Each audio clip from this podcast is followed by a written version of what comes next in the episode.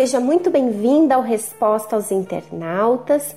Comigo aqui eu tenho uma pergunta. Aliás, não é uma pergunta, é um pedido de ajuda de uma amiga que diz: Estou afastada e não tenho forças para voltar. Por ter desejo pelo pecado, é como se não houvesse mais perdão para mim, como se Deus não me ouvisse mais. Me ajude, por favor.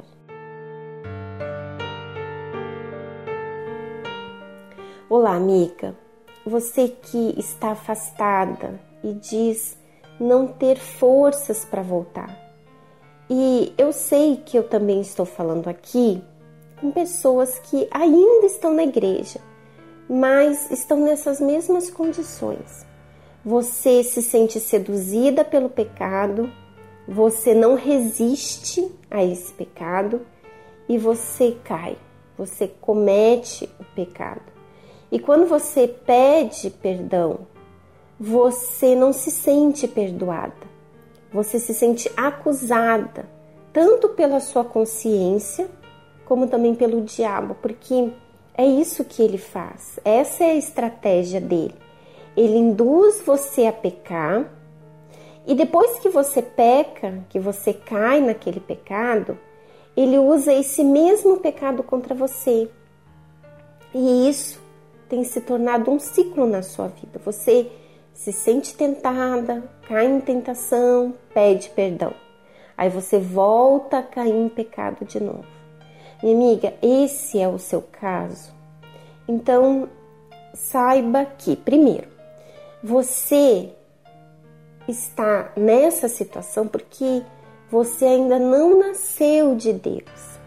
O que é nascido de Deus, ele vence o mundo, ou seja, vence as tentações, vence o pecado, vence os desejos, vence tudo.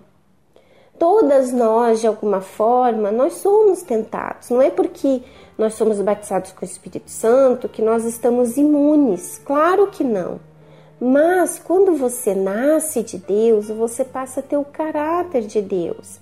E aí você passa a odiar o pecado, você passa a ter nojo. E segundo, você ainda não nasceu de Deus porque você não quer sacrificar. Eu estou sendo franca com você. Se você, minha amiga, quer realmente não só voltar para a igreja, mas você quer ter um relacionamento com Deus, você quer conhecê-lo, você quer viver experiências com Ele, você quer de fato ter um relacionamento com Deus. Então, você nega a sua carne, você geme, você chora, a sua carne ela sangra, espiritualmente falando, ela sangra. Mas você não se submete a ela e nem ao diabo.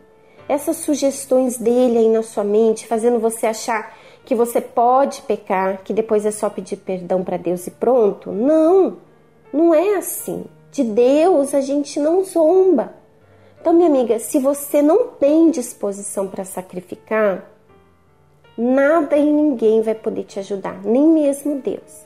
Mas, se agora, você que está aí me ouvindo, você mesma, e aqui agora você quer dar um basta nessa história, e você a partir de hoje, você decide sacrificar ainda que você tenha prazer no pecado, desejo, ainda que você esteja naquela fase de libertação, você vai dizer não para esse pecado. Ou seja, você vai dar provas para Deus que é a Deus quem você quer, mais do que tudo. Minha amiga, fale para Deus. Meu Deus, eu não quero mais ser essa pessoa, eu não quero mais ser escrava do pecado. Esse pecado que me traz um prazer momentâneo, mas que tem me matado por dentro. Se você for sincera com Deus, o diabo não vai ter mais do que te acusar. Você vai ter paz, você vai ter forças para vencer.